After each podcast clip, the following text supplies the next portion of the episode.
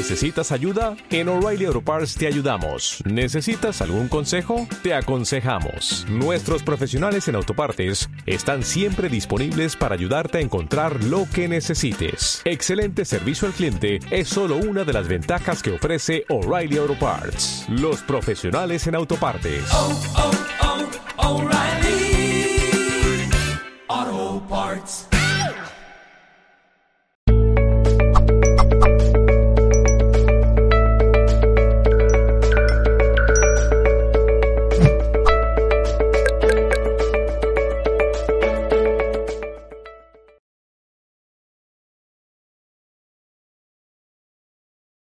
Y seguimos aquí en Gente Brillante, tu programa de coaching y desarrollo personal y profesional. Y yo les voy a decir algo que seguramente nuestro invitado y, y- y mi querido director no se deben ni acordar, pero se los voy a recordar. Hoy, hace un año, estábamos disfrutando del talentazo de este siguiente invitado en vivo y en directo en un congreso en Coslada. Ah, es verdad.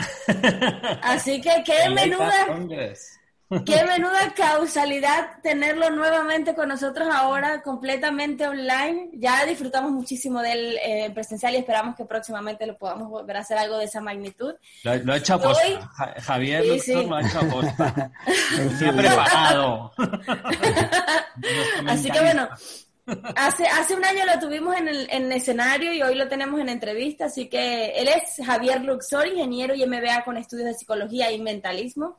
Es conferenciante y formador experto en gestión del pensamiento, persuasión e influencia. Durante 15 años trabajó en diferentes empresas multinacionales ocupando cargos en dirección de ventas y marketing y hoy es uno de los mejores mentalistas y conferenciantes a nivel internacional. Autor del libro El pequeño libro de la influencia y la persuasión, que a lo largo de su trayectoria ha sido galardonado con reconocimientos como mejor mentalista de Iberoamérica en el 2015, premio Nostradamus a mentalidad, al mejor mentalista de Europa 2014-2016 o campeón de España de magia, especialidad mentalismo, en el año 2013. Y quien lo ha visto en escena sabe, bueno, menudo, menudo, menudo, menuda presentación que hace Javier. Así que bienvenido, ¿cómo estás? Muy bien, pues oye, un placer estar con vosotros, eh, con ambos dos y con toda la audiencia, pudiendo ch- charlar un ratito de lo que más me gusta. Un placer, la verdad. Muy entusiasmado. Así que te voy a preguntar una cosa. ¿Lo hiciste a propósito que vinieras al programa hoy hace una, y, y hace un año el- o no te habías dado cuenta? No puedo, no puedo, no puedo revelar mis secretos, pero Enrique me conoce, me conoce demasiado. Pero no, eh, ha sido una de esas cosas maravillosas que te da la vida, que da una casualidad. Y es verdad, es verdad, porque además me acuerdo perfectamente de esta fecha y me- me- cuando lo has dicho, no me acordaba, ¿eh? pero cuando lo has dicho, efectivamente he dicho, jo, es verdad, lo- lo ha clavado. El mismo, el mismo día, hace un año exactamente. ¿Cómo pasa el tiempo, verdad? Y todo lo que ha pasado desde, desde aquella Wow. vez. Wow, wow. Impresionante. Es- Así que, por favor, Javier, cuéntanos, cuéntanos cómo, cómo has- ha sido este, este año para ti. ¿Qué ha significado este año de Javier Luxor? Desde aquella vez que Este nos vimos año, hasta el día de hoy. Desde aquella, desde aquella vez, bueno, pues la verdad que mu- muchísimo eh, trabajo, muchas eh, cosas, porque al final tengo un montón de frentes abiertos y entonces no puedo, no me permito estar parado, pero eh, sobre todo he trabajado mucho en, en la, en la parte de la persuasión, lo he profundizado mucho más porque tengo la suerte de poder empezar a, ya desde hace ya bastantes años, a, a trabajar esto con equipos de gente, con, con empresas que, que quieren desarrollar una parte de la persuasión ética, que es lo que la gente no suele conocer de la persuasión, porque la, la palabra siempre eh, lleva una connotación.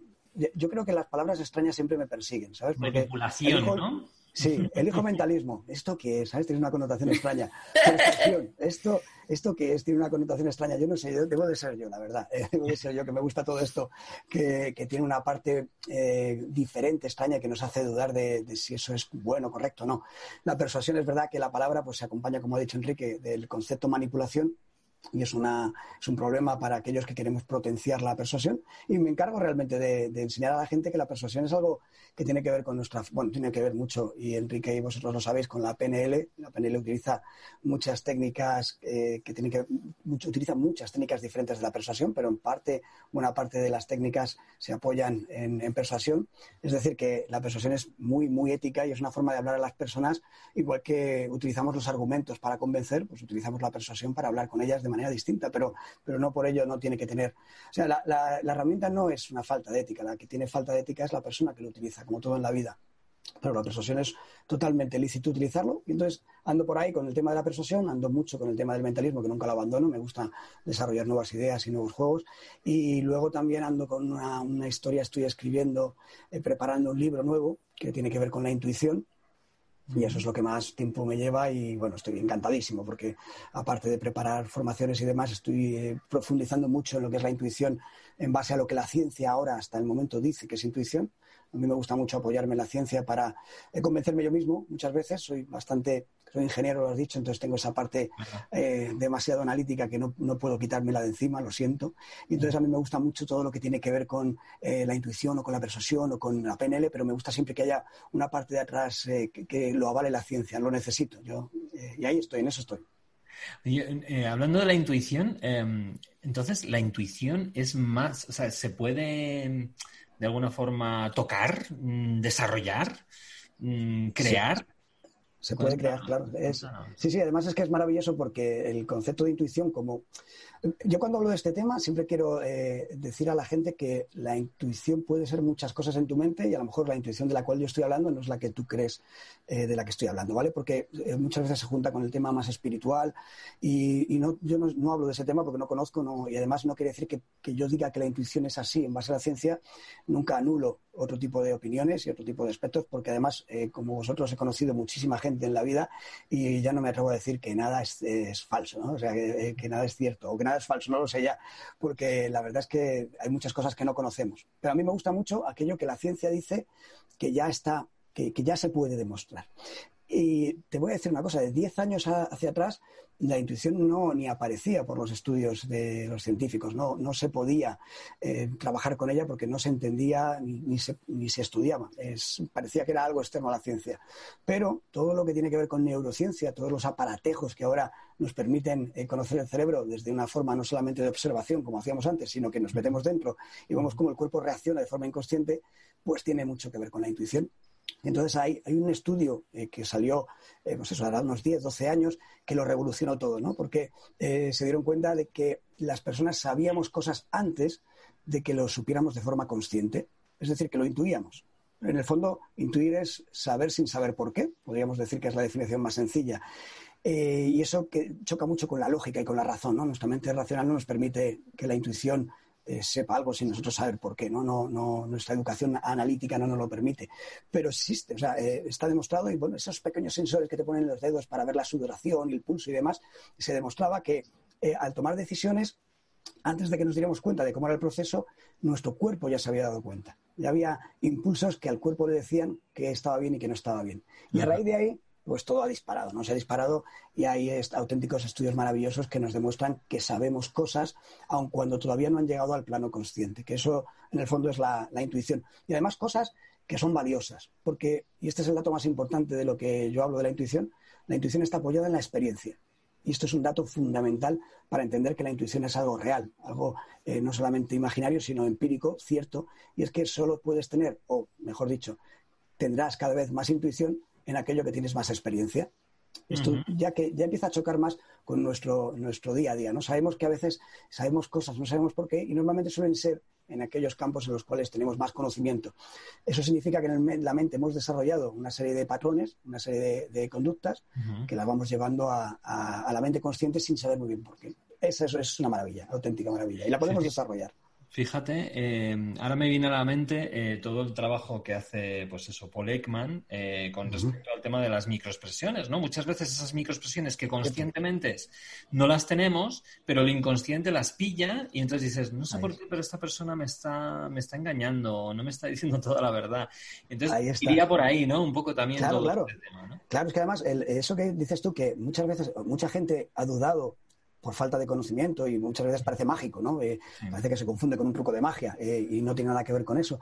Sí, eh, y la gente duda de que con ciertos aspectos de microexpresiones, como dices tú, podamos saber lo que hay detrás de una persona, cuando entiendes que hay, un, hay algo que maneja la máquina por detrás de tu mente consciente, es que es cuando te das cuenta de que hay, pequeños, hay pequeñas fugas ¿no? de, uh -huh. de, de información que cuando sabes mirar, sabes dónde mirar, eh, pues obtienes resultados, obtienes conocimiento, obtienes experiencia, que es, es, es, maravilloso. A mí me parece que es algo que es un eslabón que faltaba y que la ciencia ahora mismo está, está grabando a fuego el, la posibilidad de que hay cosas que antes ya sabíamos y ahora la ciencia avala. Pues es, es muy interesante.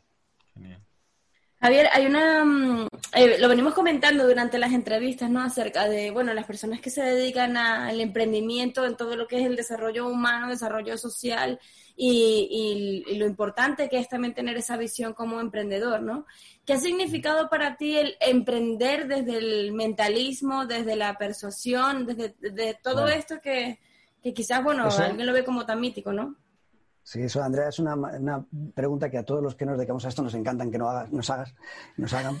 Además, Enrique, Enrique me ha acompañado en ese, en ese tiempo muchísimo, desde, bueno, lo sabe, desde toda la vida. De, de la primera parte del brand coaching, ¿no? Sí, ¿Te acuerdas? ¿no? Sí, sí, sí. Además, que yo andaba, me acuerdo que yo andaba como loco buscando. Eh, yo no sabía que Enrique existía, ¿sabes?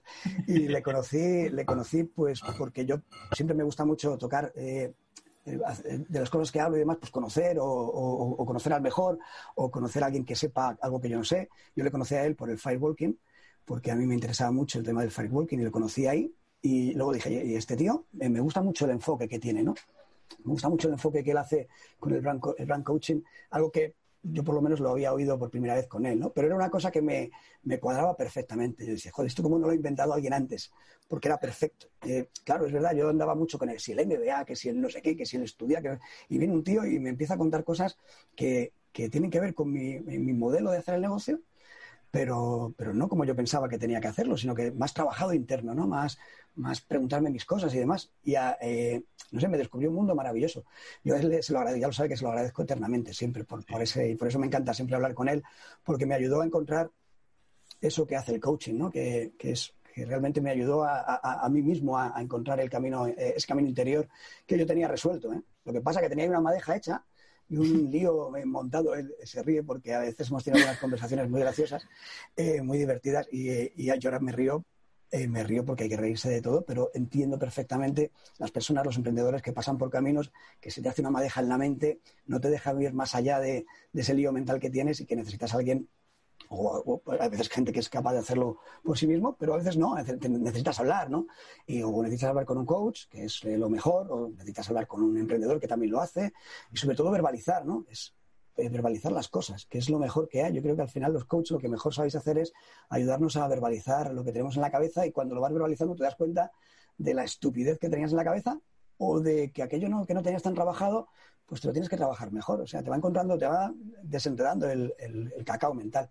Y creo que en el emprendimiento yo, es, verdad que me dedico a una profesión que en el fondo, siempre lo he dicho, no existe, ¿no? Como tal. Creo que mi profesión no existe, no, no, no, nadie busca o necesita, requiere los servicios de un mentalista salvo que se trate de un espectáculo, ¿no?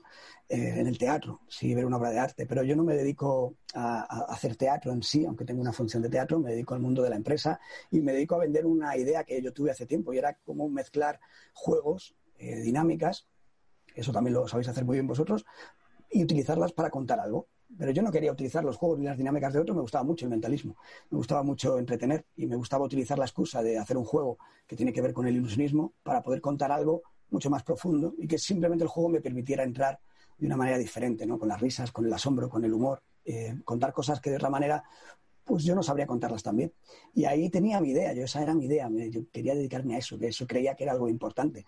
Y el paso a paso pues es costoso, es, es difícil, eh, pero, pero lo sacas, o sea, es que si crees en ella, si crees en la idea muerte, y le, yo decía hace poco, ¿no? Que la suerte se encontraba, hay, hay, varias frases al respecto, ¿no? Pero siempre intentándolo mucho. Y al final se ha tratado de eso, se trata de mucho intentarlo, de creer mucho, de escuchar a la gente correcta, de dejar de escuchar a los que sabes que tienes que dejar de escuchar y de trabajarte mucho, mucho la idea y eh, error, acierto, error, acierto y todo el día. A mi mujer no le gusta que use la palabra obsesivo, dice que obsesivo suena un poco a loco. Pero es que, es que estoy un poco loco, ¿sabes? Que no me importa. No, no me, la, la, cuando tiene que ver con la salud mental, eh, no es cosa de broma, pero cuando tiene que ver con tu proyecto, pues yo estoy loco claro. por mi proyecto. ¿sabes? Claro, es, claro. Eso es importante. Ese tipo de cosas es importante trabajarlas y, y, estar a gusto con uno mismo, ¿no? Y con tu propia idea de lo que, de lo que debe ser. Y luego, tiempo, ¿no? Tiempo y trabajo. Qué bueno. María lo decía la semana pasada, ¿te acuerdas? Que, que ella, María Fernández, también hablaba un poco de la obsesión. Ella decía, tienes que obsesionarte por lo que haces Ah, qué eh, bueno, e qué bueno. ir, o sea, como ella decía, tienes que hacerlo, o sea, tiene que ser una forma obsesiva, porque si no, no lo vives como, no lo sientes como Claro, tal, ¿no? Claro. Claro, es que la- las personas, si no nos obsesionamos con nuestro, nuestra pasión y al final de alguna forma confiamos de una forma, incluso a veces hasta ciega, ¿no? Y, y nos y tomamos decisiones, ¿no? Eh, Ese, es- ese es- yo creo que es el gran- la gran diferencia de aquellas personas que finalmente sacamos adelante nuestros sueños y los hacemos realidad de mucha gente que también los tiene, pero por miedo, por otra serie de cosas, pues se quedan ahí en el camino y es, y es una pena, ¿no? Bueno, y, y Javier, y, y entonces cuáles son próximos proyectos? Porque a partir de ahora que se abre de nuevo, veamos esa desescalada, Bueno, bueno, bueno. ¿cómo está, Date- ¿cómo está el tema? ¿eh? ¿Cómo, lo ves? ¿Lo- Date ¿Nos digitalizamos más? ¿Nos quedamos en lo presencial? ¿Cómo- qué, qué es lo que tienes en la cabeza? Eh, no, yo, eh, yo creo que mi parte, eh, esto es muy personal, lógicamente, pero eh, hablas con mucha gente, escuchas muchas cosas, lees muchas cosas, y te hablan del digital, te hablan de, que ahora todo ha cambiado, que la nueva realidad todo lo ha cambiado. Pues yo te voy a decir que no, ¿vale? Yo lo digo, te, te digo que no. Voy a mi predicción. No lo ha cambiado. Predicción, claro que sí. No lo, no lo ha cambiado, ¿vale? No lo, no lo ha cambiado, no lo, no lo ha cambiado eh, primero porque somos seres sociales y nos gusta estar en contacto con el otro. Nos gusta hablar. Yo estoy encantado de, de poder eh, eh, hablar con vosotros, de poder veros la cara a través de la pantalla, porque es verdad que conecta de una manera distinta. Pero esto no sustituye al ratito que nos echamos en la radio, en el evento presencial. Y no solamente porque yo sé que no tiene nada que ver y no soy capaz de conectar a través de la pantalla igual que conecto en persona, y por eso sé que no va a cambiar. También sé que desde la época de Aristóteles, eh, desde la época de los griegos, el teatro es algo que, mira que han pasado pandemias y sigue vivo, o sea que lo presencial seguirá vivo y seguirá estando cada vez más, además cada vez más, y cada vez más porque además, fíjate, hablando del teletrabajo, que es una de las auténticas eh, cosas que, o maravillas que deberíamos de potenciar en, en- en todas las empresas, va a hacer que la gente tenga que juntarse más, porque se va a ver menos. ¿vale? El teletrabajo es algo que va a hacer que, como la gente va a estar más dispersa, va a tener que requerir de más eventos, de más reuniones, de más formas de... Es verdad que puntualmente podremos utilizar plataformas que nos permitan conectar, Sí. pero creo que lo presencial no solamente esté en desuso, sino que va a estar cada vez más presente porque, porque es una forma de, de conectar con las personas única que no hay otra.